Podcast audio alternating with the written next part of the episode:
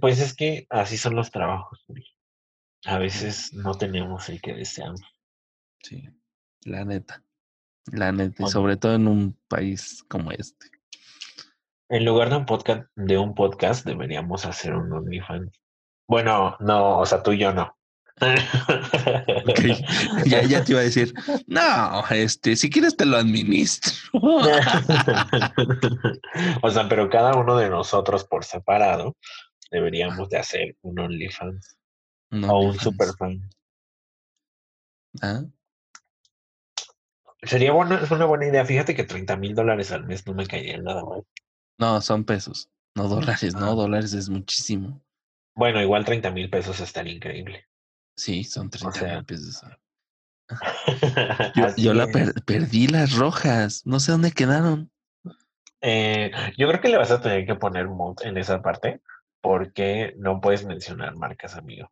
Ay. te aviso por ahí que el golpazo ya inició. Ya empezó. Eh. Ya empezó. Eh, sí, así como lo oyen, Uriel va a motear la marca de la empresa en la que trabajo. espero, espero que no se me olvide. No, la verdad es que ahorita, justo que terminemos, lo vamos, lo voy a editar. Entonces, pues no. sí, por poco se enteran de en qué empresa trabajo y como esta mención no es pagada y ellos sí pagan muchas menciones, pues no se las voy a dar de gratis. claro, por supuesto. ¿Sabes qué sí doy gratis? ¿Qué? Hoy tengo la respuesta. no, fíjate que ahorita estaba pensando que como por qué no tengo un OnlyFans. O sea, gratis las doy podría ganar dinero. Sí, claro. Claro, es lo que, lo que, te digo. Que juntan hasta 30 mil pesos, 14 mil en la, en la quincena. Wow, wow, ¿eh? O sea, wow. dices, sí. el sexo vaya que vende. es como ese meme en el que, eh, no sé si lo viste, pero apareció muchas veces en mi inicio de Twitter. Ajá. Eh, y decía como, o sea, que justo era como una página de publicación de ofertas laborales y buscaban un diseñador que le iban a pagar 8 mil pesos al mes. A dos mil semanales y luego un carnicero tres mil quinientos semanales, ¿no? No, ma, y un güey buscando así en Google cómo ser carnicero. sí, exactamente. Ese Son 16 mil, 15 mil pesos al mes. Sí, o sea, yo sin pedos me vuelvo carnicero. La verdad es que no sé exactamente por qué eh, decidí estudiar una licenciatura. Quizá debí revisar primero los salarios de estas empresas y, que era lo que me iba Volverte, volverte carnicero y después tablajero, ¿no? Así, ¡pum! Ya para ganar los, los, los 20, los 25, así, ¿no? En un restaurante de caché. También el otro día estaba viendo un documental de cuánto gana un sushero. Y también es como de, güey, ¿qué pedo? O sea, ¿por qué por hacer sushi ganas tanto? y eran sueldos en México. O sea, justo creo que el, el sushero ganaba como entre 25 y 30 mil pesos al mes. Sí, entonces. Sí, era como de, güey, qué pedo. O sea, pues qué pedo, estudian en Japón y luego vienen para acá, qué chingados. Güey, yo tengo una maquinita que hace sushi. de huevos me voy a ganar 30 mil pesos y ya lo hago, lo pongo en la maquinita y lo ya. Eh, ah, sí, claro, todo automatizado, mira, y yo, venga a nuestro reino. Así, ah, 30 mil pesos al mes. Está increíble. Es como un OnlyFans, pero así con, con título, así como de soy sushero. O sea, nada más pongo los ingredientes en la máquina, la máquina los hace pero, pero soy, soy. Todos los rollos me salen de la misma densidad. soy perfecto. Obedezcanme, perros. Adiós. Páguenme mis 30 mil pesos. ¿Y mis 30 mil eh, pesos qué? No tan. Pero, ¿sabes? Hablando de cosas que se hacen en los restaurantes, Ajá. de sushi, Eh, yo creo que he mexicanizado muchísimo el sushi. No sé tú, no, tú no lo consumes. Te iba a decir que no, sé cómo tú lo consumías, pero no me gusta. Ya, te acordaste que no me gusta, no, no. Y ya lo y le he dado muchas oportunidades al sushi. Muchas, créanme, como unas cinco, unas seis, y ay, es que no lo has probado acá, y es que no lo has probado acá, y quítale esto, y agrégale aquello. No, no. Siguen sin eh, gustarme, amigos. Creo que es el sabor del pescado crudo, o no sé qué sea, pero no me gusta. O sea, como que a veces me saben a muy raros, muy amargos, muy mal, y otras veces no me saben a absolutamente nada, y no me gusta la comida es insípido. Entonces, bueno.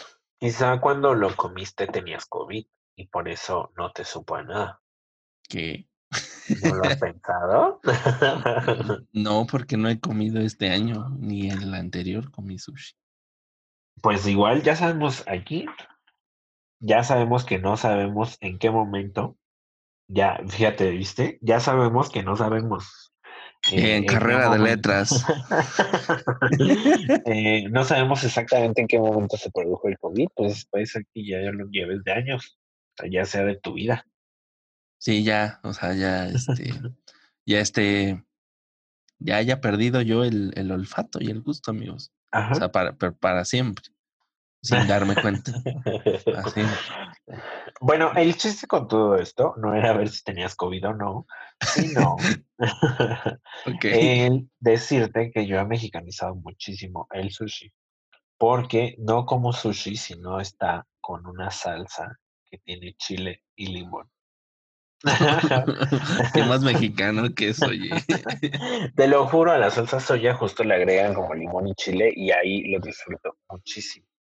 Yo creo que mi compañero, este, el chef Volverá, me estaría matando en este momento. Mm, claro, claro, por supuesto, él estaría diciendo, ¿qué estás haciendo? ¿Qué es esta porquería? Sí, ellos junto a toda la tradición china, ¿no? Sobre el sushi. Pero pues me vale tres kilos. ¿No es japonesa? Ay, Dios mío, santa Este, es que cuando yo fui a China lo probé ahí, entonces ah, ahí me pareció el mejor. Y, chino. Ajá, sí, claro. Desde ahí, pues yo lo hago chino. Eso es lo que ah. tú no sabes. Ajá. Ah, ok. sí. Perdón, perdón. Es que no soy un hombre. Para la otra puedes preguntar antes. Perdón, no soy un hombre de mundo. Ah, yo lo sé, yo lo sé, pero te lo perdono. Soy magnánimo. Soy un dios. Ay, ¿cómo dice? Soy un... Un dios generoso. Ah, exactamente. Así soy yo. Este, pero bueno, yo quería hablar contigo justamente. No sé si viste lo que dijo mi querido Chef Olvera. Sí, sí lo vi. Sí, sí lo vi. ¿Y qué te pareció? me pareció, mira, me pareció digno de cualquier chef que se las dé de muy chingón. Ajá. ¿No? O sea, como por ejemplo, eh,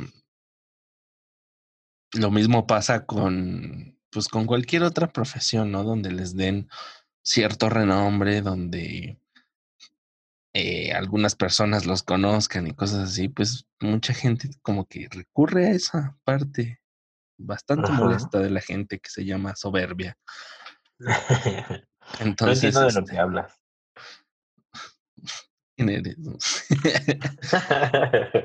este, no, pues justo a mí me sorprendió bastante, pero, o sea, no me sorprendió el comentario de mi querido Chef Olvera, sino que mm, me sorprendió la reacción de la gente. No sé si tú has visto eh, Table Chef de Netflix. Eh, no, se llama Chef Table. Ah, ah, sí. O sea, sí la he visto por ahí, pero jamás me he puesto a verla. Ah, ok. Bueno, igual entonces a lo mejor no entiendas mucho mi, mi, mi retrospección de por qué me sorprendió mucho. Este, pero pues aquí viene lo mamón, ¿no? O sea, en la tabla, la, en la mesa del chef, en este programa de Netflix, eh, nuestro querido chef Olvera tiene un programa que está dedicado a Puyol, su restaurante. Y ahí hacen primero una breve semblanza, hecha claramente por él mismo, hablando sobre su infancia. Y, y pues ahí, desde ahí yo creo que nuestro querido chef se dictó como muy humilde eh, bastante, uh, eh, pues, ay, ¿cómo decirlo? Pues yo creo que siendo el único y original, diciendo en su querido especial de Netflix que vivió en una familia muy pobre. La verdad es que me llenó de sentimiento su descripción y su propio atisbo a su biografía. Este, pero pues sí, la verdad es que yo creo que el chef solamente está hablando como de, desde el pueblo, ¿no? Porque él lo conoce. De hecho, o sea, cuando nació su papá apenas tenía tres humildes empresas y vivían en el centro de la del Valle. Este ay, qué, pobreza, sí. oye. Wow. Sí, sí, o sea, mucha marginal, marginalidad, wow. Y él mismo lo dice, o sea, él sufrió mucho, porque cuando nació, su familia era muy pobre. O sea, el más sobresaliente es, al parecer, él, ¿no? O sea, y tuvo varios hermanos. Sí, claro. Eh, sí, claramente nació en un núcleo familiar eh, proletario, y entonces, este, pues tuvo mucha prole. Entonces, este, pues sí, eh, desgraciadamente todos humildes, ¿no? Le pasó, le, le, le, tocó vivir esta infancia triste y muy, eh, pues muy desolada. Sí, claro. horrible. con muchas carencias, ¿no? muchísimas carencias, ¿no? O sea, yo quisiera estar así, carente, viviendo en un, en una casa en la del valle. O sea, mira, uno dice que, tiene que aspirar a más, ¿no? O sea, pero mira, yo con una casita en el valle, con tres, cuatro changarros que me den dinero, yo, mira, yo con, con esa humildad, yo, yo prefiero vivir, ¿no? Sí, sí, sí, o sea, y yo creo que también desde ahí el chef Olvera está hablando de que conoce al pueblo mexicano y sabe exactamente qué es lo que el pueblo mexicano requiere porque vivió en el pueblo. O sea, se ve que él es humilde. Eh, muy humilde, claro. Sí. Pero, pero, pero cuéntanos, Ezequiel, ¿qué dijo? ¿Qué, qué, qué fue, ¿Cuál fue la exaltación de este humilde hombre eh, de orígenes bastante pobres, nacido ahí en un arroyo? Ajá, sí, sí. Sí, por poco nace ah, en punta de suelo. Sí, o sea, yo la verdad es que cuando vi su biografía dije, oh Dios, ¿por qué no lo conocí antes para darle los humildes pesos que me sobran? ¿No? O sea, se ve que él sí que los necesita. Claro, él sí los necesita. Yo, yo mira, yo me mato trabajando más de 10 horas al día. Pero este hombre, este hombre no tiene lo mismo que yo. Sí, él de verdad se sacrificó. Yo creo que por eso también, o sea, su cocina se refleja. Y, de ahí yo creo que viene mucho de su crítica. Me sorprende mucho que le digan clasista. No entiendo muy bien por qué. o sea, e, eso, eso fue lo que más me sorprendió de la reacción del público sobre lo que dijo, porque, eh, pues, o sea, no se habían dado cuenta en ningún momento que nuestro querido Chef Olvera era un hombre increíblemente clasista y que al parecer cree que la gente que vive en la del Valle es la gente pobre o sea, al parecer no conoce a nadie en Tepito ni Iztapalapa, esos rumbos por él no existen. ¿no? no hablemos tan lejos. Colonia Centros dice, ahí no vive nadie. sí, no, o sea, centro turístico. Por eso ahí nada más va la gente a turistear. ¿no? o sea, sí. Los pobres que viajan en micro, me, ¿pasa un micro en la del Valle? Hay micros en la del Valle. Eso, porque lleva gente, oiga. Pues sí, señores, así como lo escuchan, nuestro querido Chef Olvera, al parecer es un clasista, porque eh, publicó una de sus columnas en el Reforma, ¿no? Sí. Fue el Reforma, sí. Em, y pues en esta columna, que se llama Tú no sabes quién soy, eh, él, yo creo que se intentó ver un poco satírico. Y era lo que yo, bueno, ahí en mis publicaciones chairas de Twitter, pues era, lo que yo les decía, o sea, como que a lo mejor incluso este hombre de verdad se cree una persona humilde y allegada al pueblo. Entonces se atreve a, titular su nota, eh, tú no sabes quién soy, porque al parecer esa le parece una expresión muy mala y que las personas eh, suelen emplear para, eh, mm, ¿cómo decirlo? para sobreposicionarse a otra persona, ¿no? Y eso le parece muy malo. Pero, pues justo toda su columna es sobreposicionarse a otra persona. Habla de cuánto se esfuerza él por su restaurante y cuánto se esfuerza él por crear combinaciones de comida y cuánto se ha esforzado él por mantener los ingredientes en su comida y que le molesta mucho que la gente de poco paladar y que poco sabe de comida llegue a su restaurante a pedirle chile y limón, porque es un acto completamente deleznable y de gente que ignora mucho sobre la cocina. ¿Cómo ves? Mira, uno que come taquitos de canasta, mira, ¿qué, qué, opinión puede dar? ¿no? O sea, hay la humilde opinión de uno es nada, es, es superfluo, ¿no? O sea, a mí, a mí me gustan los tacos de canasta con salsa de la que pica. Y mira.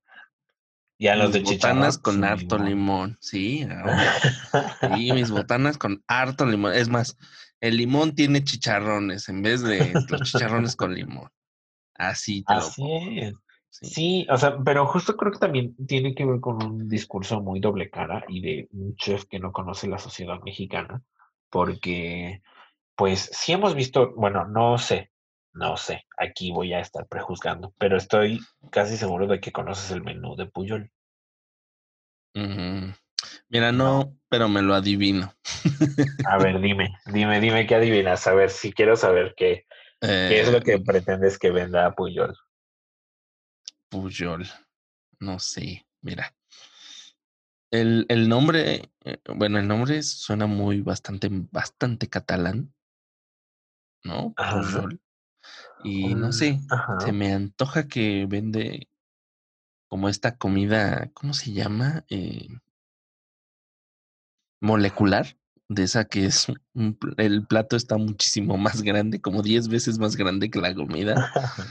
Ajá. que es más bien como la experiencia en lugar de, de, la comida tal cual, ¿no? O sea, Ajá. uno que... Bueno, eh, sí, muchas críticas ha tenido nuestro querido Puyol eh, con decir que la gente, la mayoría de las opiniones que se encuentran en Foursquare y en muchísimas notas del periódico es que uno tiene que comer antes de entrar a Puyol.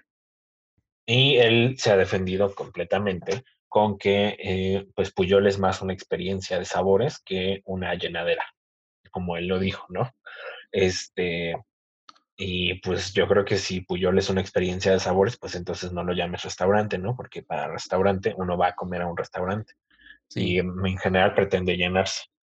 Sí, Pero fíjate que se te olvida que nuestro querido chef eh, Olvera es un arraigado a las raíces mexicanas y es alguien completamente humilde. Sí, entonces. mira, la, la, verdad es que ya me está dando oso porque yo también me apellido Olvera. Entonces, ya me está dando muchísimo oso. Desde de aquí en adelante le voy a decir tu familiar y ya sabemos todos a quién me refiero. Sí, mi, familiar. Sí, tu familiar. Tu, bueno, pues tu, humilde.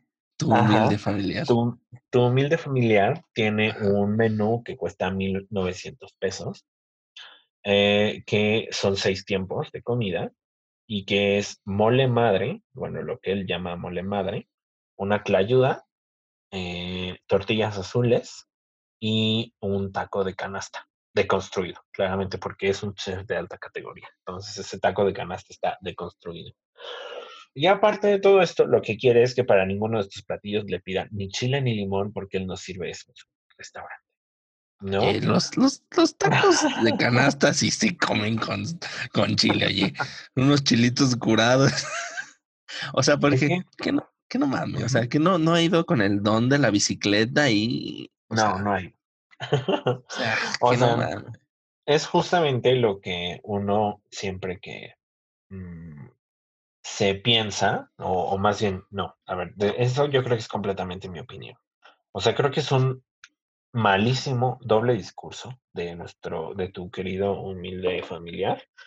Este, pues tener un restaurante que se basa en raíces mexicanas, pero que al parecer no conoce exactamente cómo es el comensal mexicano. porque justamente como acabas de decir, el comensal mexicano come rodeado de chile y rodeado de un montón de ácidos, que no son solamente limón, sino son cebollas eh, remojadas, eh, cebollas cortadas, picante cortado, etcétera, ¿no? O sea, el, el, comensal mexicano se rodea de muchos de estas cosas. Muchos irritantes, sí. Y al parecer él, que habla y desconfiguró la cocina mexicana para hacerla aún mejor, eh, pues no sabe exactamente qué fue lo que desconfiguró. Porque, pues... Se le desconfiguró el cerebro al pendejo. Eh, pues sí, o sea, ¿qué te, ¿qué te, puedo decir? Su columna muy mal. Eh, la verdad es que yo creo que él mismo se ignora como clasista y él mismo ignora que es la está cagando porque al parecer, o sea, en su Twitter incluso, él muy recalcitrante y empeñado en su punto, era, seguía diciendo justo como que pues un restaurante no podía mediar el tipo de comensales que llegaban, pero que si en algún momento en México existiera alguna posibilidad de que el comensal se pudiera mediar para el, para el restaurante, él elegiría solamente altos paladares. ¿no? Entonces, su Twitter igual está plagado un montón de comentarios muy clasistas y pues, ¿qué te puedo decir? Yo creo que simplemente es alguien que se ha apoderado mucho del nombre de México, porque cero conoce, eh, pues México, ¿no? Ajá. No, ay, no, qué horror. No, qué horror con esta gente, porque, pues es que, mira, siento que como que el tipo eh, es como esta gente, como estos white que van al extranjero y se llenan el hocico de, ay, México, ay, sus tradiciones, ay, esto.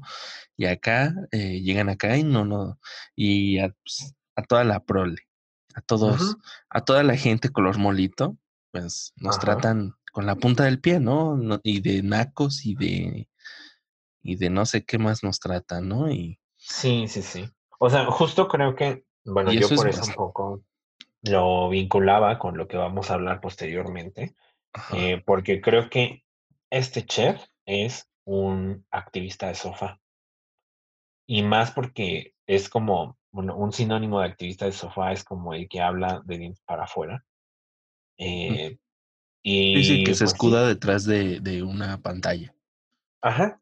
Y yo creo que él se escuda detrás del nadie entiende mi cocina, nadie debería criticarla, eh, yo defiendo mucho a la agricultura mexicana, a las tradiciones mexicanas, ¿no?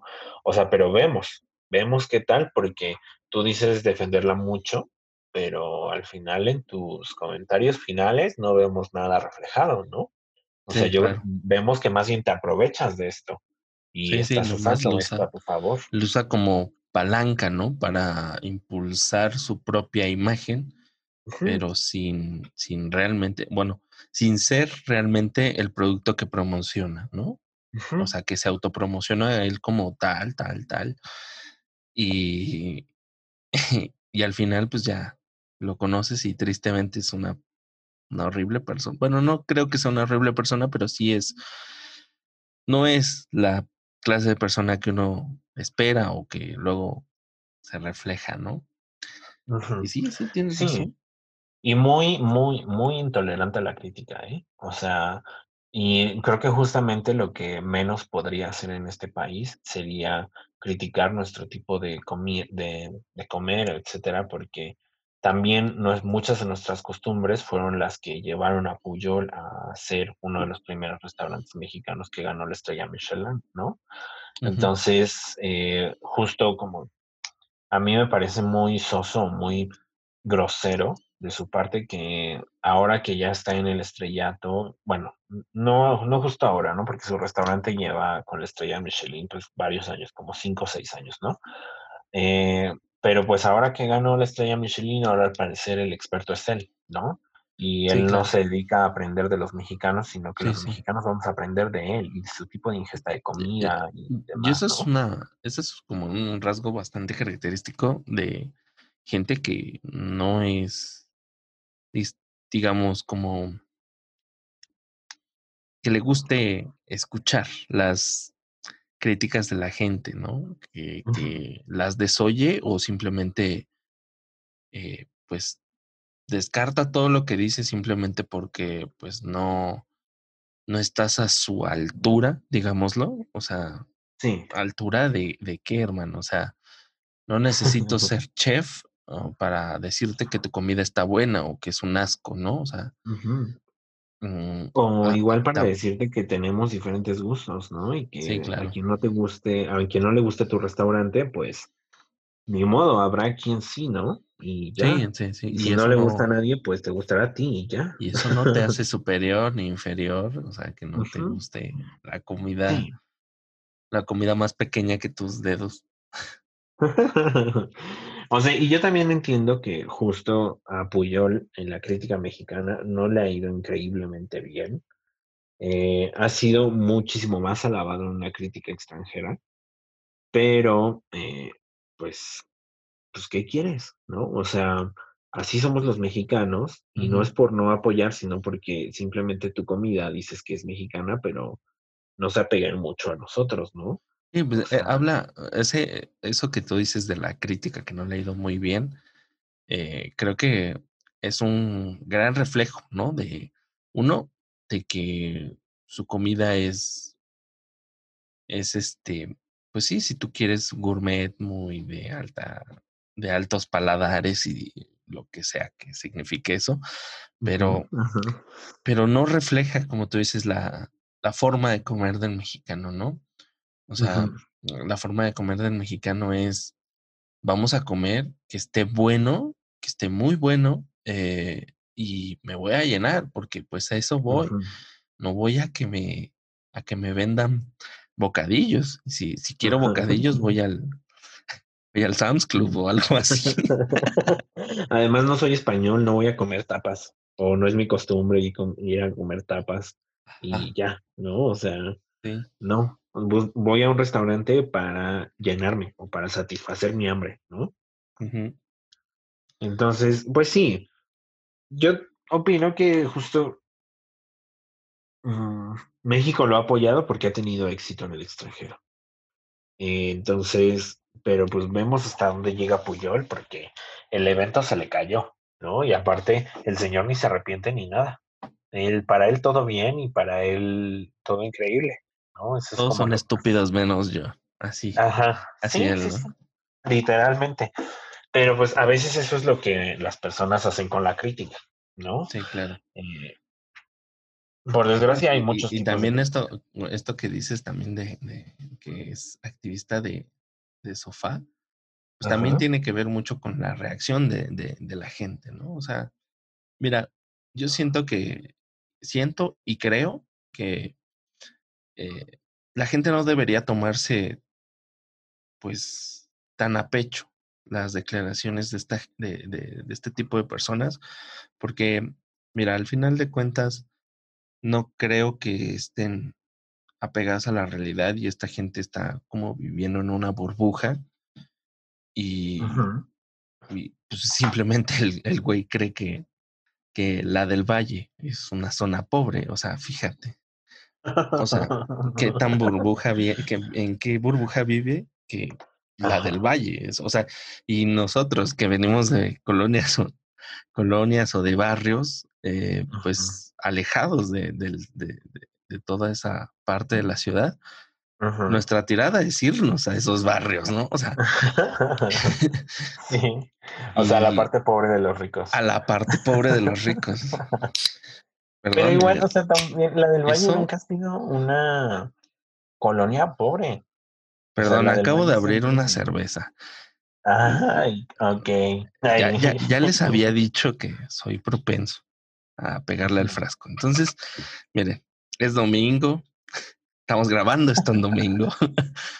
Eh, sí, por poco, por poco esto es grabado el mismo día en el que El mismo día del, del, sí, por poco, amigos. Por poquito. Entonces, mire, vamos a relajarnos un rato. Y mira, está buena la plática. Pero bueno, a ver, yo quiero saber algo. Eh, ¿Cómo toma Uriel la crítica? ¿Cómo tomo la crítica? Es que mira, creo que deberíamos hacer como una separación entre crítica y tirar hate, ¿no? Creo que eh, la gente suele confundir una crítica con, con tirar hate. Con, tirar hate y decir, no, es que es malo y por esto, esto y esto, y no te da realmente como una retroalimentación, ¿no? Simplemente te dice en lo que estás mal y que ellos pueden hacerlo mejor, ¿no? O sea, como que siempre está ahí el ego de la otra persona tratando de mancillar el tuyo. Y pues de eso no se trata, ¿no? Se trata de como de tomar las cosas que no te gustaron, pero también las cosas que sí te gustaron y hacer una síntesis de las dos, ¿no? O sea, ¿sabes qué? No me gustó esto y esto y esto. O mira, tus enfoques son, están erróneos por esto y esto y esto.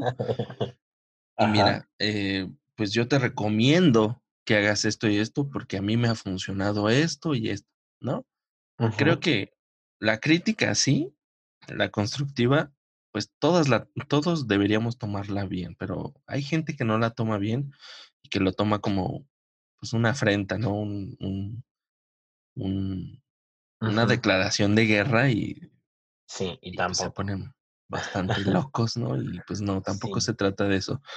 Yo, mira, yo la verdad sí sé distinguir cuando me tiran hate y cuando realmente me, me, me están dando una crítica, ¿no? Sabes que yo no creo esto.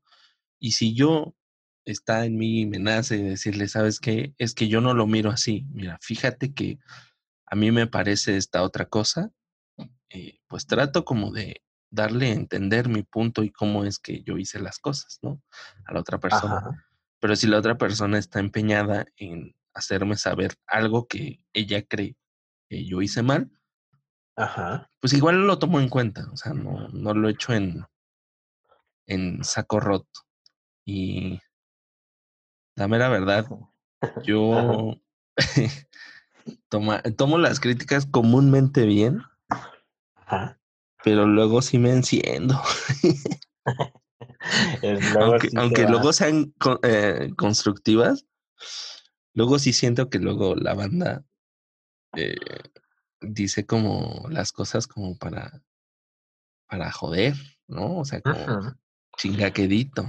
Pero no, las, son las menos, son las menos, la verdad. Y, y, a ver, creo que tengo otra duda aquí, un poco para hilar lo que pienso decir y como confirmarlo.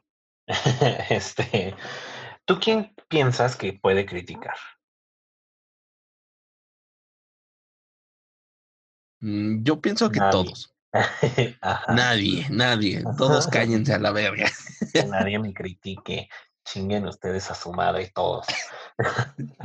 Soy Olvera, malditos. Humildemente nacimos en la del Valle. Humildemente nacimos en la del Valle. Ajá. Eh, pues mira, yo siento que todos tenemos la oportunidad de hacer una crítica. ¿No?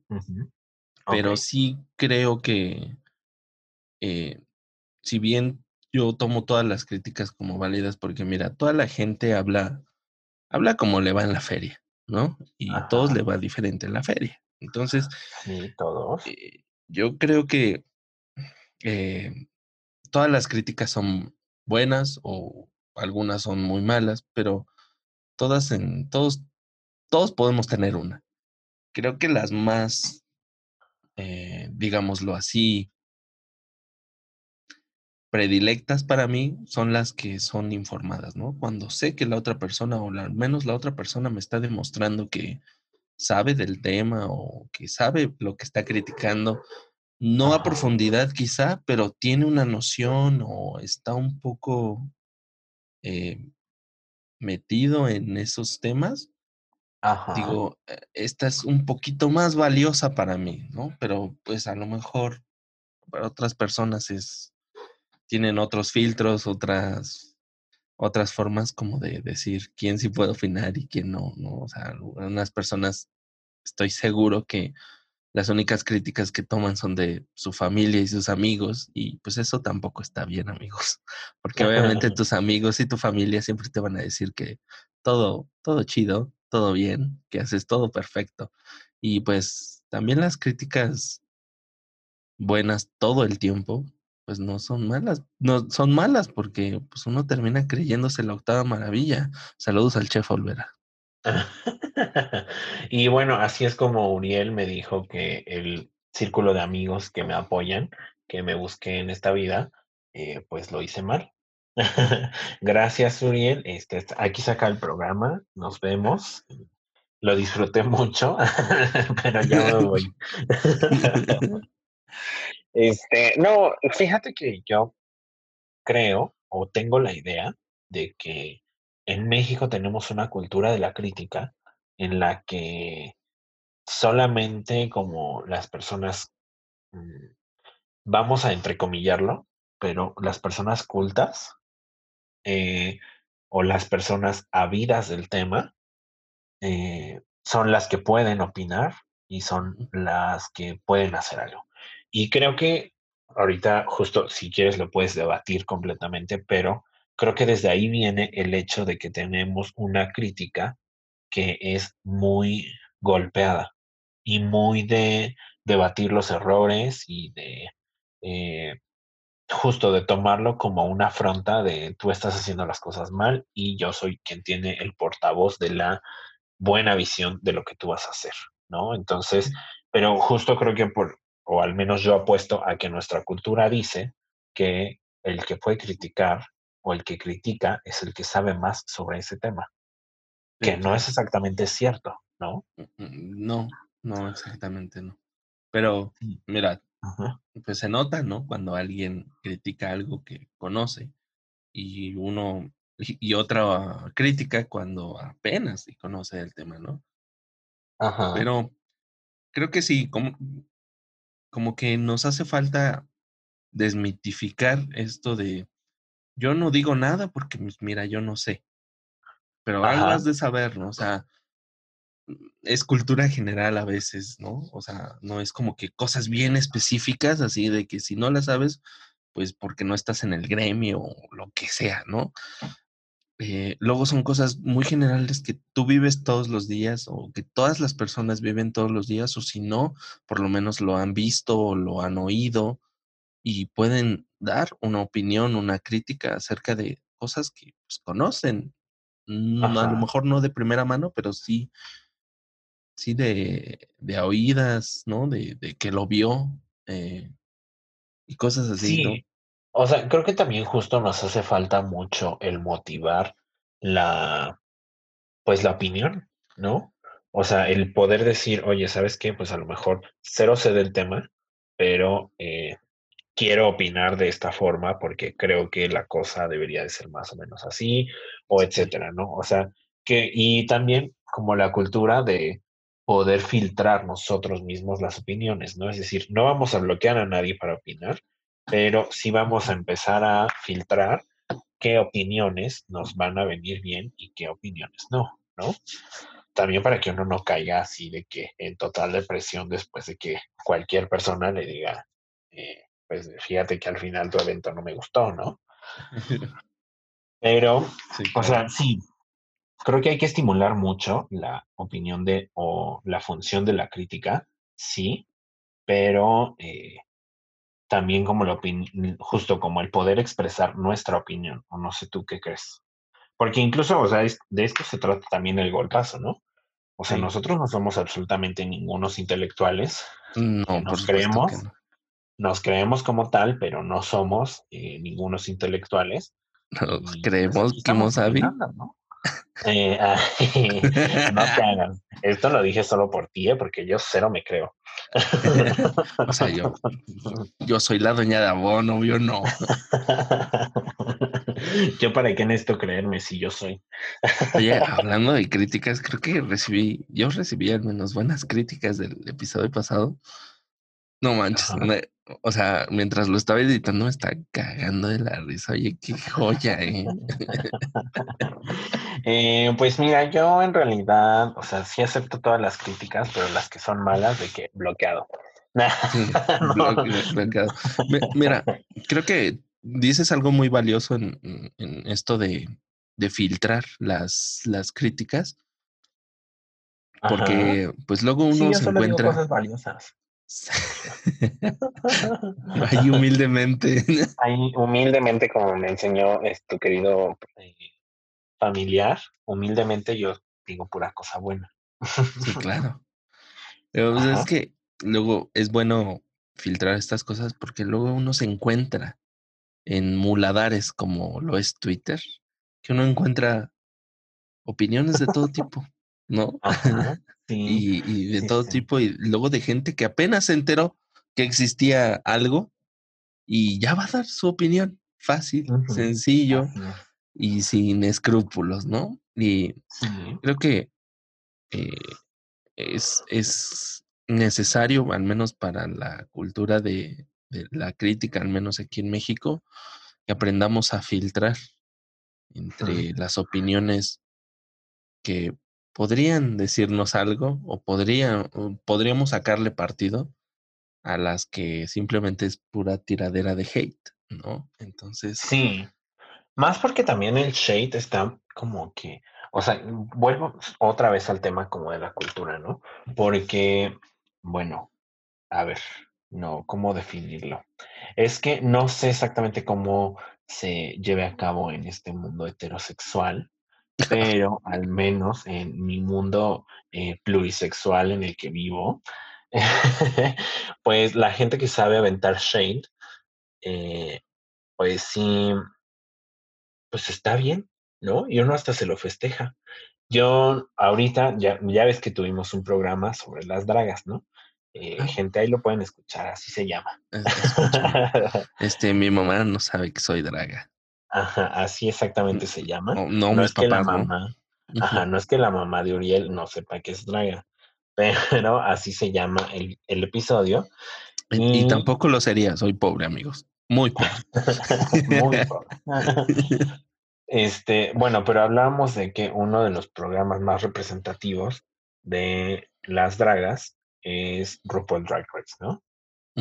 Y RuPaul Drag Race en uno de sus capítulos finales es toda una tradición que eh, tengan una sección llamada Open the Library.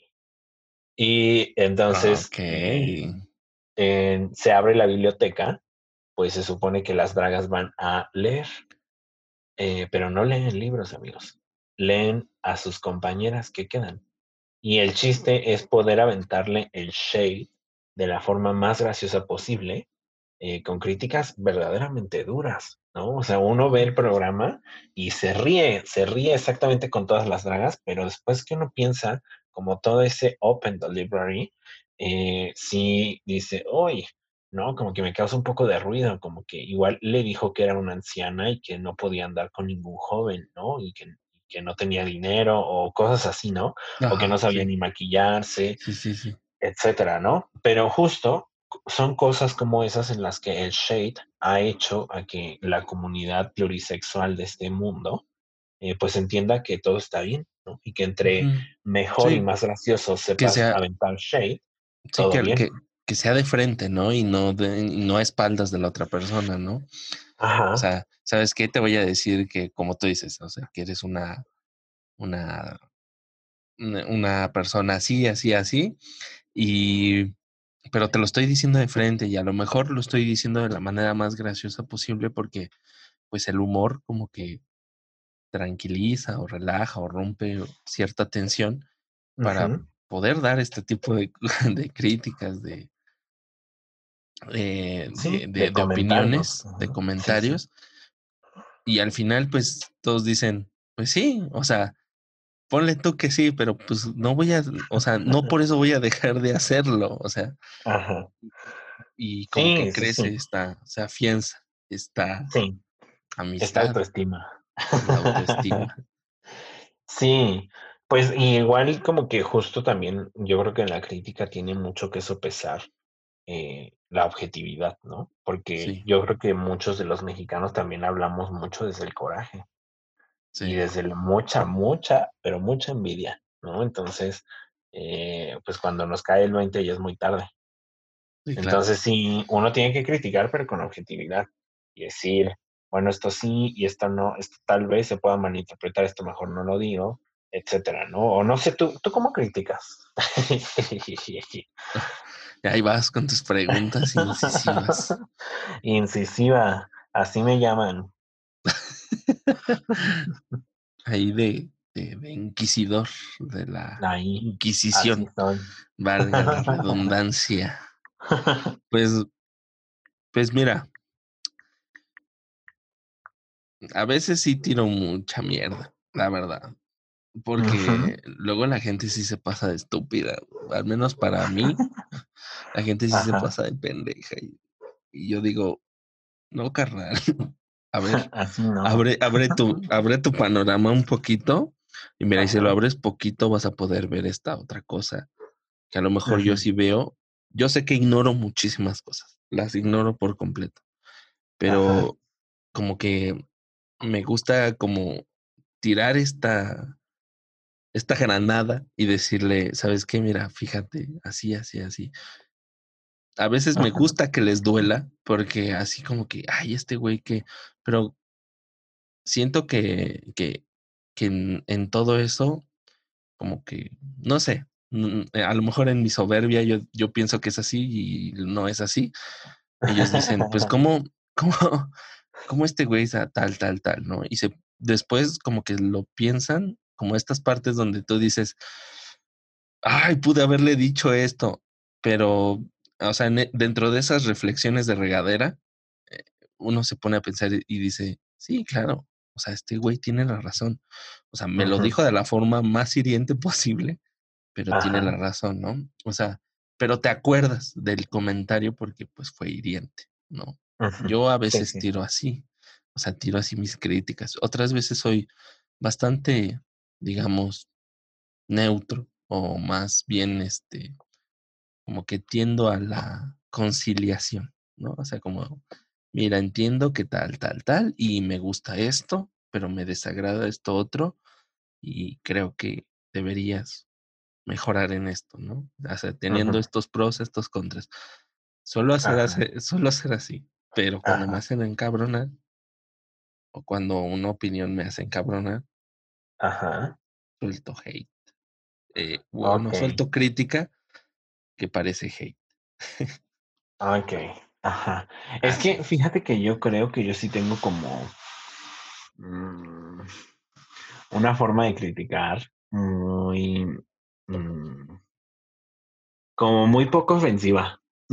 o al menos así es como yo la he notado, no sé, no sé, depende, dependerá mucho del humor de cada persona, ¿no? Un Pero, eh, pero siempre trato como, o sea, en, mi mente claramente soy uno de esos abogados chingones que tiene todas las armas a su favor y entonces se la pasa solo como gritando y ofendiendo, ¿no? Como de película Ajá, sí, de que llega y le avienta así los papeles y le dice que te voy a meter a la cárcel y a la verga y no sé qué, y o me firmas este acuerdo o ya valiste verga, y el otro güey termina firmando porque de verdad ya valió verga, ¿no?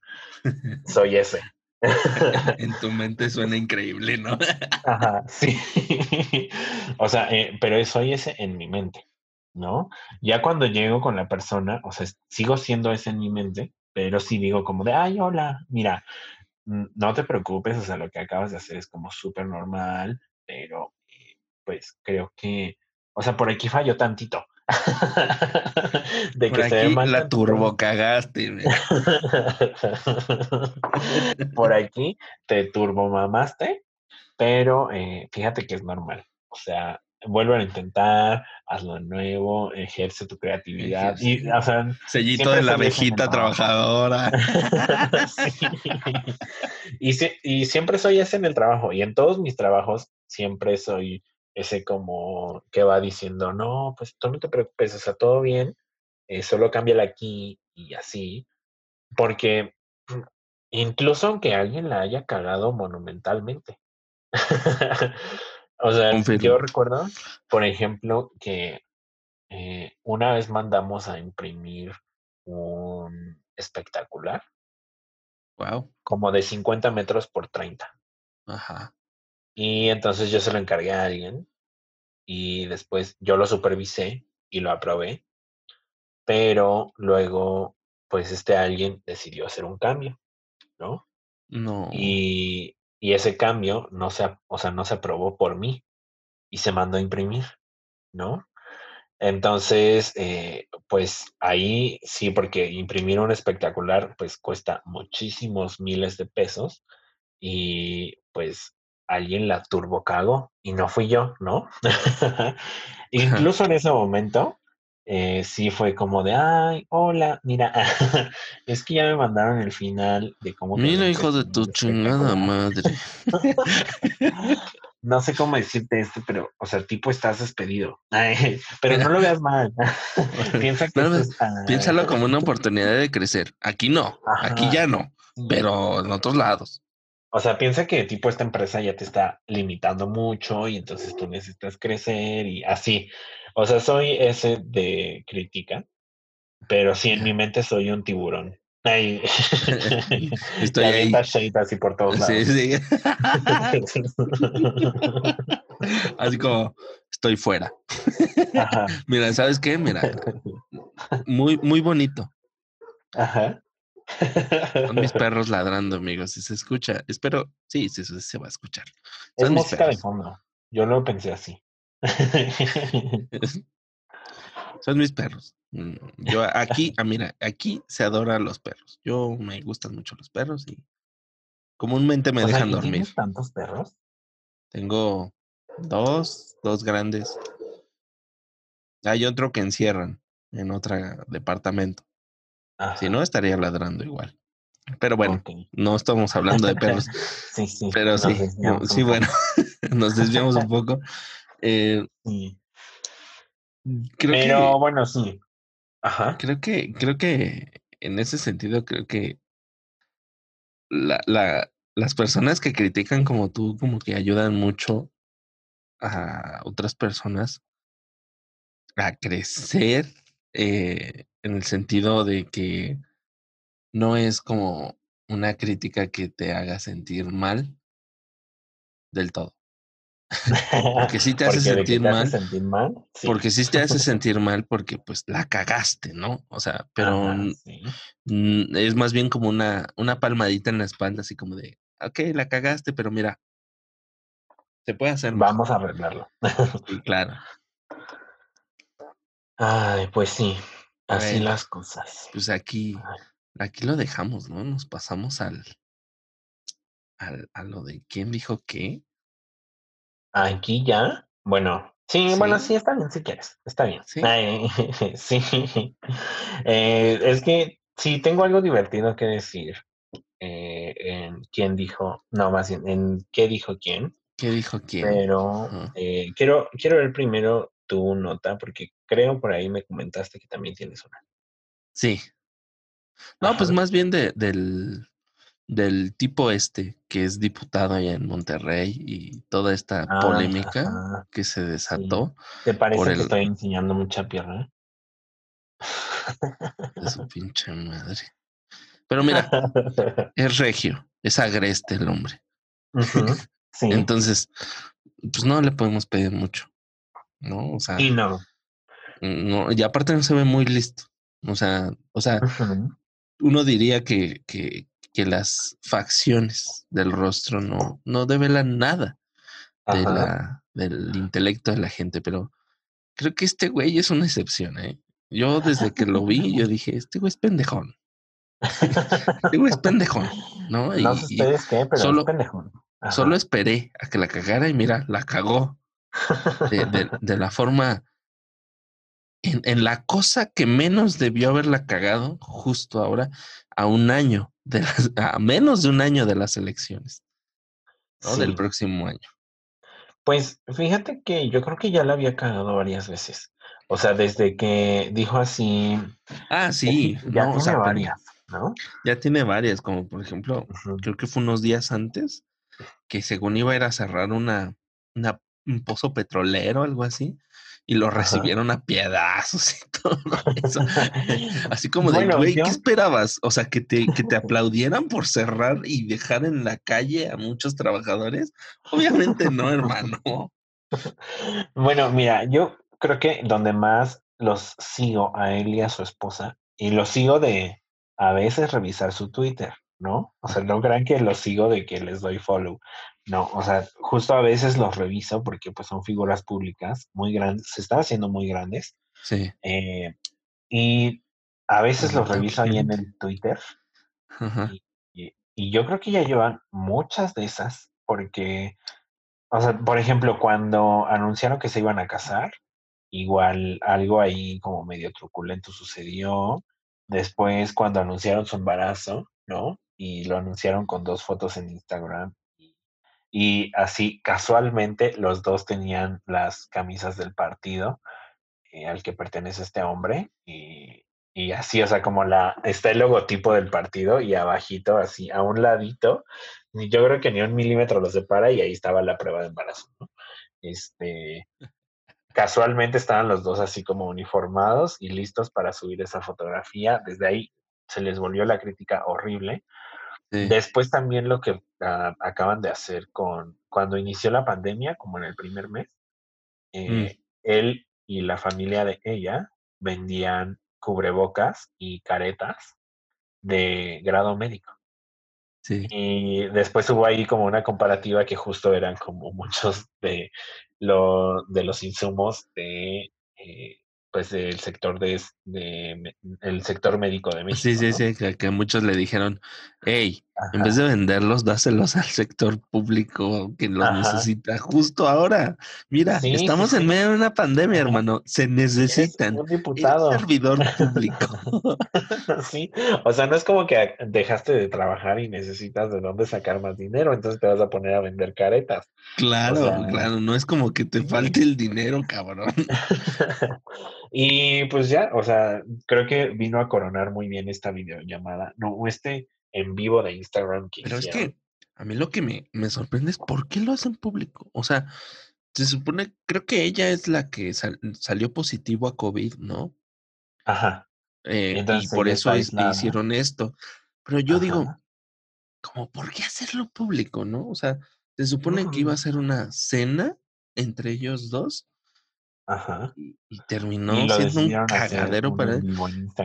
Y lo bueno, lo bueno de todo esto, lo que resultó bueno de todo esto, creo que le quitaron la candidatura a un puesto federal que ¿Ah, iba. Sí? Ay, fíjate que en esa ya no me enteré. Desde que vi ya su respuesta, como que ya lo di por cancelado y ya dije, ay, guay. no sé si alcanzaste a ver como que puso la lápida. Sí, no, y eso, esa parte fue como la flor ahí en la tumba. así, que se la avientan al final. Así. Esa, de que su partido ya no lo consideró como candidato a un puesto. Puesto que, al cual estaba compitiendo y por el cual, por supuesto, sacó una, una, una respuesta a todo, a toda esta polémica, ¿no? Ajá. Híjole, pues no me había enterado yo, pero ¿Ves lo que hacen unas piernas en Instagram? este, sí, yo tengo muchas como opiniones muy encontradas, más en su video de respuesta. O sea, en el video que subió pidiendo disculpas, diciendo que el, machismo es el peor cáncer de México. Ajá. Eh, o sea, porque, ajá. He, visto, o sea, has, has topado cuando eh, te enteras de una verdad que alguien te estuvo ocultando durante mucho tiempo y pero no dices nada hasta que hasta que la otra persona sigue sigue con la mentira y tú lo miras así con ah, síguele, tú síguele. Algo así siento que, que es como su cara, su rostro y todas sus publicaciones en Instagram y todo eso. O sea, él, es, es cara de que tú sabes que no se la está creyendo el güey, o sea, y que lo está haciendo para no perder el puesto por el que iba a competir. Fíjate que justo de ahí viene mucha de mi opinión encontrada, porque, o sea, tiene un punto, ¿no? En su video justo él dice como de, bueno, soy un hombre con costumbres muy arraigadas y con un machismo muy, eh, muy suspicaz, ¿no? O muy invisible para mí. Y lo puedo cambiar y eh, lo puedo hacer distinto, ¿no? Entonces, eh, desde ahí para mí tiene un punto, ¿no? Como de, bueno, o sea, mm, te diste cuenta que eres machista y tú mismo estás diciendo que lo puedes cambiar. Todo el mundo tiene una segunda oportunidad y todo el mundo lo puede volver a intentar y puede decir, oye, lo quiero hacer distinto, ¿no? El problema es que, o sea, como que su video, por ejemplo, yo nunca vi en su video una disculpa a su esposa por haberle prohibido ah, mostrar partes de su cuerpo, ¿no? O sea, entonces, y su video completo se dedicó a decir como de, bueno, pues es que igual, o sea, hoy es su cumpleaños, le están haciendo llorar. Como, este, como darse de pureza, ¿no? ¿no? Ajá. O sea, yo solo lo quise hacer como de que todo bien, tuvimos una cenita, eh, no, lo hice con la intención y demás, pero igual en su video entero nunca hubo una disculpa. Una disculpa, pública. Sí, sí o, o, más que una disculpa pública, una, una parte del video en donde se diga, me estoy dando cuenta de lo que hice mal y lo quiero cambiar. ¿no? O sea, hay muchas frases enteras que ya son muy clichés de la cagué y lo voy a hacer distinto. o sea, es que se escucha como muy coacheado. O sea, para mí, o sea, yo dije, este güey lo coachearon, o sea, este güey este, no se está creyendo esto y ni siquiera creo que eh, él haya sido proactivo en este, en este ensamblaje de, del discurso. ya vio, vio su puesto muy lejano y dijo, tengo que hacer algo para rescatarlo, ¿no? A ver, voy a lanzar esta ancla, a ver si me para el bote, pero pues no. Pues no. Pues no. Se le cayó el evento, dices. Se le cayó el evento, dices tú. Quedada quedó. sí, y, también, pues está de más mucho como hablar justo de este machismo normalizado por parte de su esposa, en la que igual ella misma en el video reacciona muy... Sí, muy, muy, pues a, mí me sorprendió así como de... ayuda, ajá. Ajá, a mí me sorprendió muchísimo que dijera, ay, como, o sea, como tratando de complacerlo a él. Y, y, yo, por ejemplo, le comentaba a uno de mis amigos, eh, le dije, mira, o sea, ves al grado en el que, por lo menos en Monterrey, por lo que se ve, está tan normalizado y tan, tan adentro dentro de la gente, tan adentro dentro de la gente, fíjate, letras otra vez, tan adentro de la gente que, que eh, todas estas cosas están tan arraigadas en ellos que no se dan cuenta, o sea, y, lo normalizan y, y, para ella es como un, tratar de satisfacer a, tu esposo.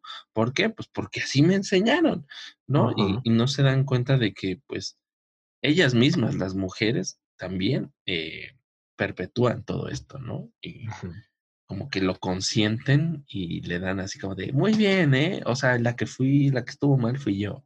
Tú no, ¿eh? O sea, incluso también en la respuesta en Twitter de esta mujer, eh, o sea, se nota justo esto que acabas de mencionar, en el que se autojustifica el machismo, porque, o sea, ella misma en su Twitter le, dio como una disculpa, no disculpa, en la que ella dice, no, pues es que igual, o sea, mi esposa estaba como tratando de que no se me vieran como ninguna parte íntima dentro del video, eh, y él está como intentando protegerme y está intentando cuidarme porque los dos somos súper felices y nos la pasamos muy bien en nuestro matrimonio y no tenemos problemas y demás. Entonces es como una respuesta de esta mujer intentando justificar un machismo hiper arraigado en sus costumbres familiares, ¿no? En los, y en los dos, o sea. Sí, o sea, uno que medio se disculpa, pero que al final ni siquiera sabe bien de qué se está disculpando.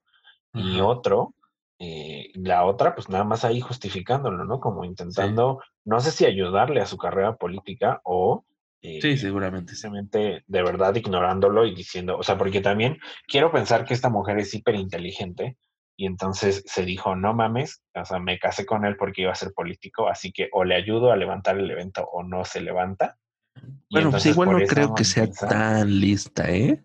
tomó un curso para, para atender camas, entonces no creo que sea tan listo.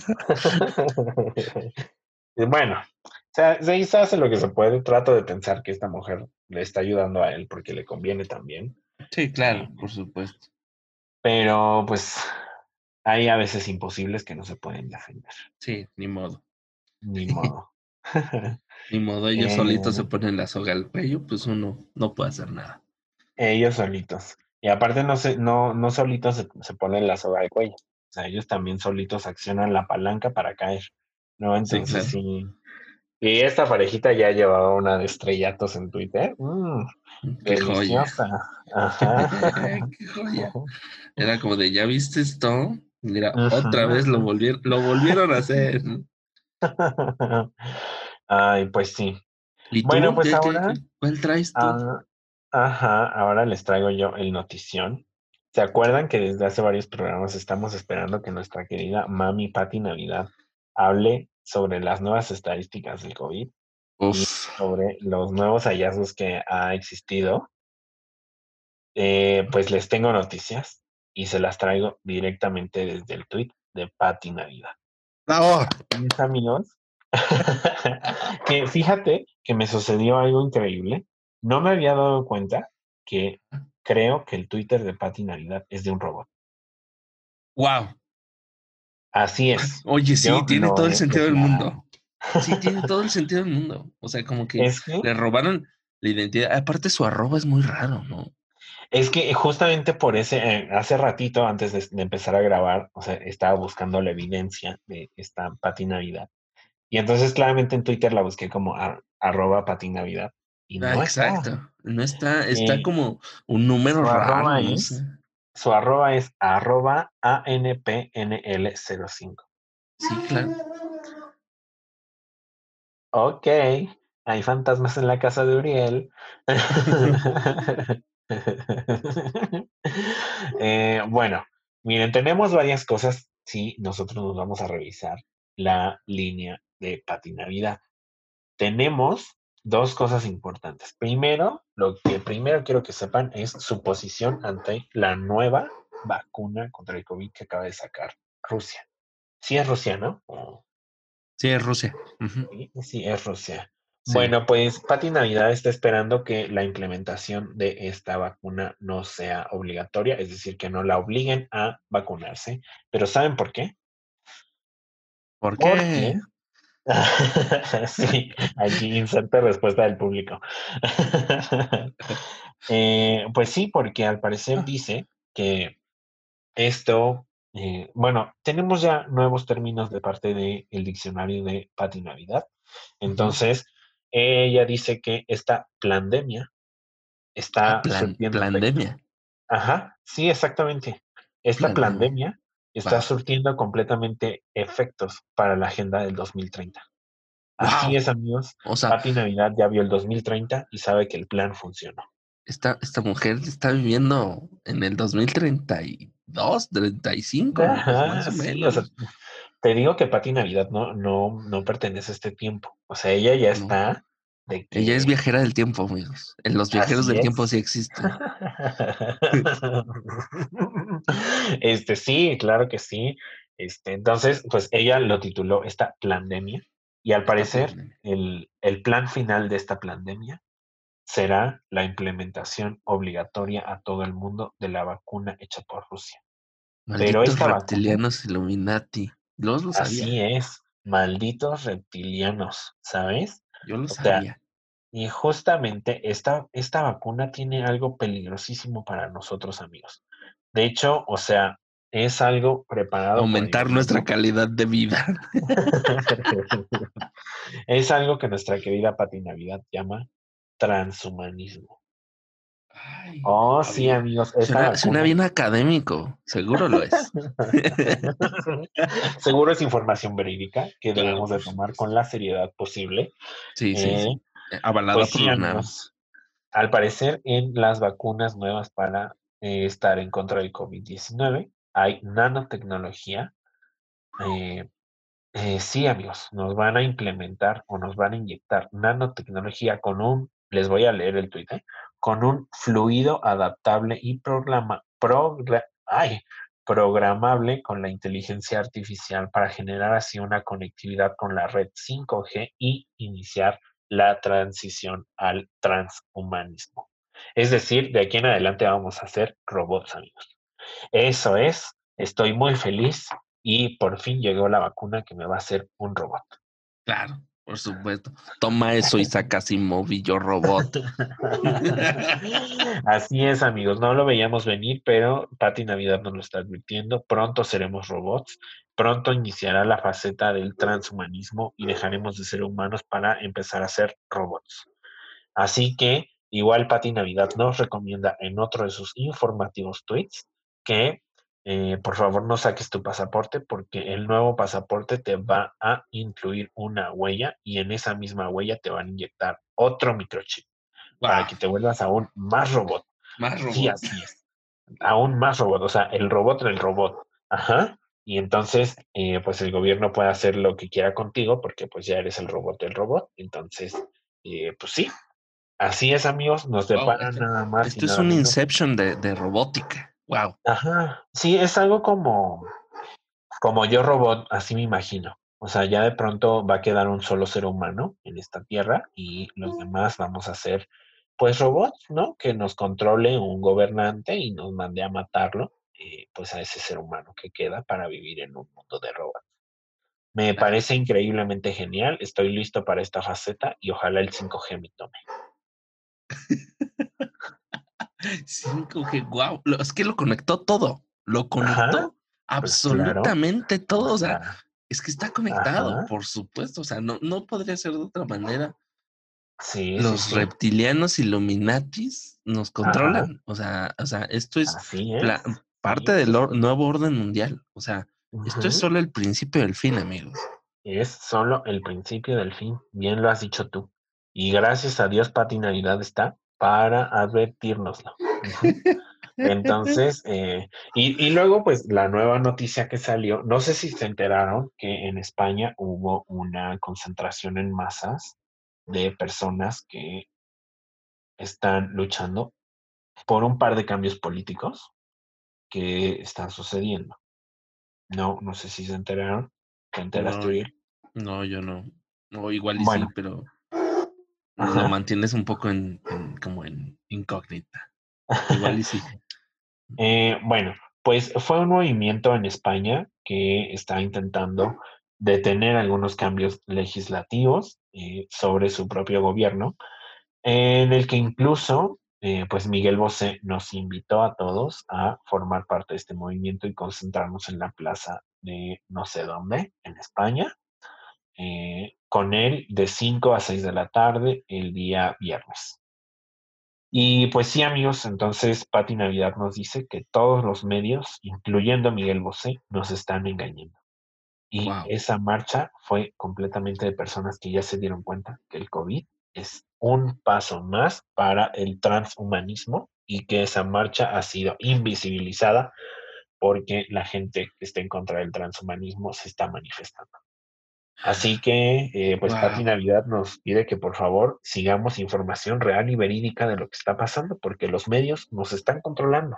Mira, tiene todo el sentido del mundo, porque, no sé, como que Miguel Bosé se me, o sea, ya de un tiempo para acá parece robot, o sea, como que sus looks parecen muy, muy futuristas, no sé. Es que, o sea, ya, pues es que eh, yo creo que más bien como que los reptilianos cambiaron últimamente como de tecnología visual, entonces se ve distinto. Porque yo creo es que la, es, la tecnología que viene con el 5G. Ajá, sí, sí, sí, pues claro, los cambios ya se están viendo, lo estamos notando. Estamos a punto de entrar a una eh, red de que nos van a obligar a todo, sí, hasta a vivir Sí, o sea, eh, yo la verdad es que voy a seguir en la fila de Pati Navidad y ojalá no me implanten ese nanochip. Mm, o sí quiero que me lo implanten. No sé. Mira, estaría, bien, estaría bien mamalón ser, eh, robot. robot. Sí, ¿no? O sea, que digas, digas, mira, ¿sabes qué? Hoy no quiero tener hambre y pum, apagues tu, estómago. Ajá. O de que, ay, hoy tengo tos y entonces apago mi garganta. Ah, claro. Ajá, está mamón. Eso está, chingón, o sea, y que vayas a la plaza de la tecnología y digas, ah, me chipea el chip. Ajá. y, ya puedes leer discos piratas. No, o que vayas de que a el eléctrico automotriz y le digas, no, ma, es que tengo una voz bien aguda. No sé si usted me pueda cambiar ahora sí que, pues el chirrido, ¿no? te pongan otra voz. Una voz más varonil. Ajá. Y te pongan de que la voz del contestador de Telcel. Ándale, ándale, sí, ¿no? O sea, y que te, den como un catálogo, ¿no? Así de, ¿cuál es, cuál voz, no? ¿Cuál voz quiere usted? Eh, tenemos, o sea, tenemos Tenemos caballo masculino, tenemos timbre de pajaritos, tenemos este. Sí, no, y escuchas cada audio, ¿no? Ajá, sí. E, esta me gusta, ¿no? Y haces una selección de 10 y luego ya sacas la ganadora. ¿Está usted de acuerdo con esta actualización de software? Y das la mayor mentira de este mundo. He leído y acepto las restricciones de este contrato. Ah, por supuesto, no he leído ni verga, pero vámonos.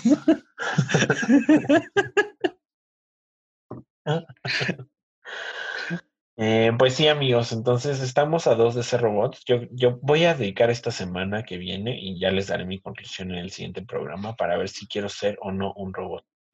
Y por el momento, pues tenemos, pues de aquí a abril, mayo, ¿no? Del siguiente año que llegue la vacuna a México. Este, ay, no, no tenemos de abril a mayo. Fíjate que a lo mejor en diciembre porque mi papi Slim ya me está trayendo. Ah, claro, claro, el tío Slim se está pichando las, las vacunas. Sí, dijo, yo picho, muchachos, ustedes tranquilos. no, ¿sabes, ¿sabes quién dijo? Yo picho, muchachos, ustedes tranquilos. ¿Quién? Pues mi abuelito, el Andrés Manuel. Sí, en su conferencia. va a costar, eso dijo, eso sí dijo, ¿eh? Va a costar menos de 100 pesos, pero eh, va a ser, va a ser gratis. Es más, el IMSS lo va a, a, pues ahora sí que a lo que viene siendo la distribución, ¿no? Porque pues el IMSS eficiente es. No, porque también quieren hacer como un instituto nuevo, ¿no? Para, eh, no, quieren hacer su propio laboratorio. O sea, laboratorio CDMX, ya que AstraZeneca, que Pharma, no, laboratorio CDMX. Así se van a llamar laboratorios CDMX y van a producir nuestra querida nueva vacuna. Eh, en vez de AstraZeneca sería que Aztec. Aztec no sé qué, ¿no? Algo así. Este, Azteclin. Azteclin. Ahí está el nombre, ¿eh? Muchachos, ahí. Si lo ven luego ahí en su querido laboratorio oficial. Sí, ahí nomás nos, nos rolan un cambiecito. Sí, me echan un tweet porque voy a tener que cobrar por este nombre, ¿eh? Claro, por supuesto. se dijo aquí. se dijo aquí, aquí se cobra, muchachos, de este lado, pásale a la caja. pues sí, amigos, entonces eh, vamos a esperar menos por esta vacuna y eh, tenemos menos tiempo para decidir si queremos ser robots o no. Vaya usted decidiéndolo, escríbanoslo ahí en el Instagram. Eh, no, pues que yo sí quiero ser robot, no, pues que no. Sí este, en Twitter pongan hashtag quiero ser robot o hashtag no quiero ser robot y arróbenos, arroba golpazo P. O a lo mejor incluso quieren eh, poner eh, hashtag quiero ser robot, eh, pero el primer robot con sentimientos en el mundo. No sé. No sé. ya, ya, ya, estar explorando terrenos de la robótica. inexplorados por el humano aún. Filosóficos. sí, sí. Y pues hasta ahí mi nota, hasta ahí mi investigación. Eh, dediqué toda la semana eh, revisando el Twitter de Pati Navidad todos los días para mantenerme al tanto de las noticias más importantes de este país. Muy bien, muy bien, porque esto es, lo más importante. Es claramente, o sea, más que la mañanera. Este, sí, o sea, aquí el, el Twitter de Pati Navidad tiene mi avísame o notifícame cuando tuite. Uf, tiene, tiene el mismo peso social que, Así es, exacto. Que cualquier programa del gobierno. básicamente, pues sí. Es que son cosas importantes. Son muy importantes. No puedes dejar de cuidarlas, ¿no? O sea. Pero bueno, ¿qué nos vas a recomendar esta semana? Esta semana les quiero... Dices tú? esta semana, eh, pues les quiero recomendar una película. Ajá. ¿Y esta eh, película se llama? Esta película, mira, conforme a todo lo que ha estado pasando durante toda esta pandemia, Netflix volvió a subir una de mis películas favoritas a, pues, a su plataforma. Eh, por supuesto que sí. me quitaste la palabra. O sea, me quitaste el título de los labios. Yo no sé, es que te conozco perfectamente. Sí, obvio, obvio. Es que Shrek y la segunda es la mejor. No, no, no. Shrek es el mejor. No, ¿qué te pasa? Es la dos. Ah, ¿quieres pelear? ¿Quieres pelear? Ah, a ver, díganos quién es Team Shrek 2, Team Shrek 3. La 1 no cuenta. Ahí escríbanos en Twitter. Yo soy, yo soy Team Shrek tercero. Ajá. No, pues este, ve de venganza. Véanla, muchachos. Si ya la vieron, vuélvanla a ver. Es una joya y, miren, muy ad hoc. Ajá. Oh, esta, esta pandemia, muchachos. Muy ad Ajá. Oh, sí. Ay, a ver, déjame ver si mi recomendación está en Netflix. Eh, porque la verdad es que no lo sé. Yo la tengo en Blu-ray, pero. ¡Ay! ¡Cuánto privilegio por aquí! Blu-ray, mira, yo compré, tengo un pinche. Un, DVD de, de, que compré en 2006. Eh, pues no, no está. No está. Eh, pero entonces les voy a recomendar algo más. Eh, no manches Frida, amigos. Eh, el cine eh, no, amigos, pues les voy a recomendar mi programa de cocina, que está claramente diseñado para personas como yo y personas como ustedes que nos están escuchando y que se llama Nail It. Pero esta vez tenemos un Nail It México que acaba de subir Netflix hace como una semana y se los recomiendo mucho. Ya vi toda la temporada, me reí bastante. Eh, porque pues así es Nail It, ¿no? O sea, uno no puede esperar nada más que cagarse de risa de cómo la gente puede cocinar cada vez peor que ustedes. Y además nos sirve para, eh, pues para subir el autoestima, ¿no? Porque uno hasta acabando de ver ese programa dice, no, pues si hago cosas decentes, o sea, de que lo hago decente, lo hago decente. fíjate, no sé si lo hago Fíjate cómo le echo la leche al cereal. Ajá, óyeme, mira cómo le echo mi agua a mi maruchan, ¿eh? Porque no cualquiera. O sea, primero la hiervo, luego se la echo. Uf.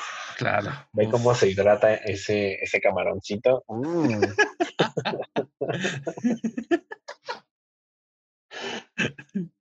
Así es, amigos. bueno, es, pues es, un programa de cocina, amigos. Sin uh, sí, de postres. Pero el reto es que eh, son. Es no ser clasista. ¿Has visto Nailet? No. No, ah, bueno. Pues justamente eh, se trata de mm, cocineros que es su primera vez en la cocina. Y el chiste es que lo hagan absolutamente mal, porque nadie les ayuda en absolutamente nada. Y quien lo haga menos peor es el que gana. Wow, tengo que verlo.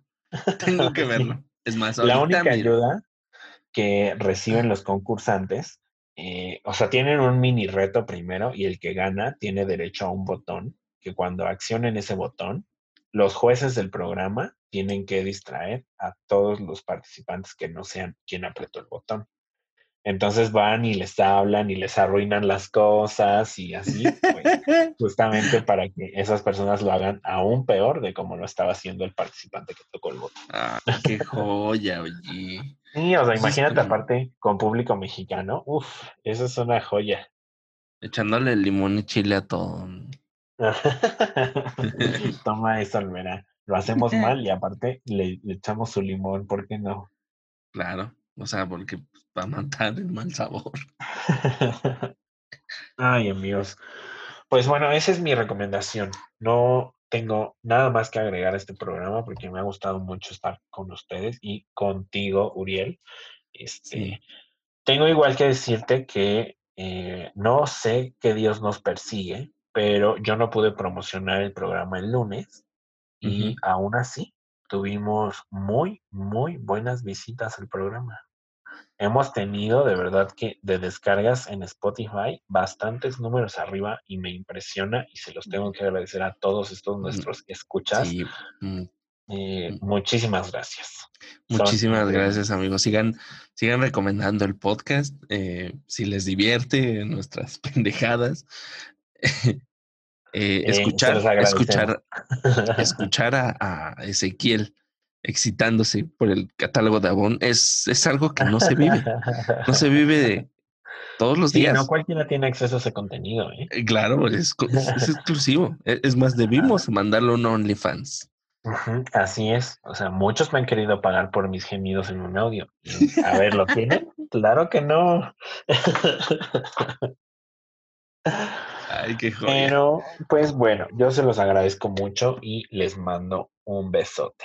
Muchas gracias por este programa que acaban de escuchar hasta este segundo de hoy. Nos despedimos. Eh, sin más que agregar, en nombre de Ezequiel y mío, eh, les queremos desear que siempre se recuperen de los golpazos de la vida. Chao. Chao.